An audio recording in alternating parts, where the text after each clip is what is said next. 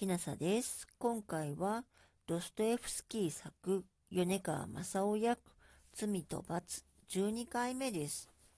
青年は一言も口を聞かず急いでそこを立ち去った。その上、奥の前通ずる戸口がいっぱいに開け放されて物見高い人たちの顔がいくつか覗いていた。巻きタバコなどパイプ棚を加えたのや頭巾をかぶったのや無作法な調子を浮かべた頭が、そこからニョキニョキ突き出された。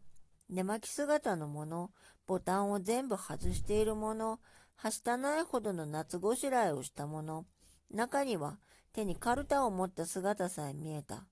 マルメラードフが髪を掴んで引きずられながら、快楽だと叫んだとき、みんなは特別面白そうに高笑いした。彼らは部屋の中まで押し込んできた。やがて不吉な金切り声が起こった。それはアマリア・リッペベルゼフが自己流に処置をつけるために、これまでもう幾十遍となく繰り返した命令、明日にもすぐ立ち退けという悪態混じりの命令で、この不幸な婦人を脅かそうと一度押し分けながら前へ出てきたのだった。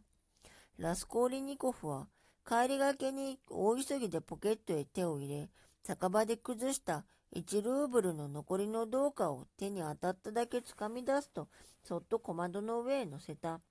その後でもう階段へ出てから考え直して引っ返そうかと思った。なんで俺はバカな真似をしたもんだと彼は考えた。彼らにはソーニャというものがいる。ところが俺自身困っているのじゃないか。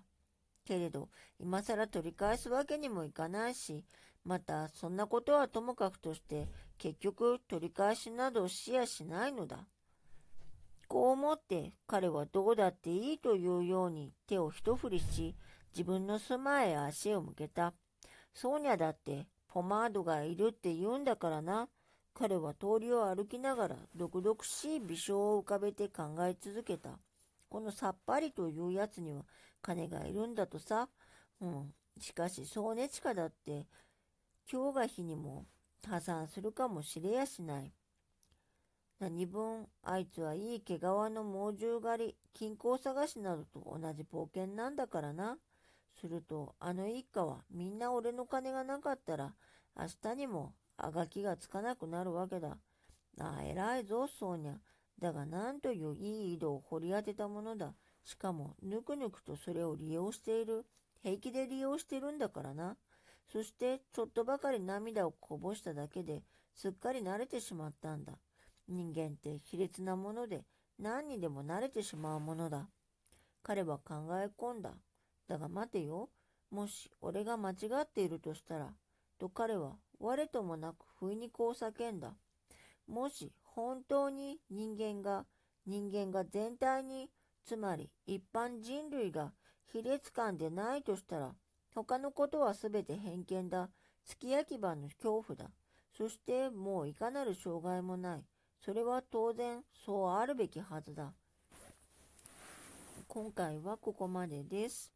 ドストエフスキー作、米川正夫役、罪と罰、12回目でした。もしあなたが聞いていらっしゃるのが夜でしたら、よく眠れますようにおやすみなさい。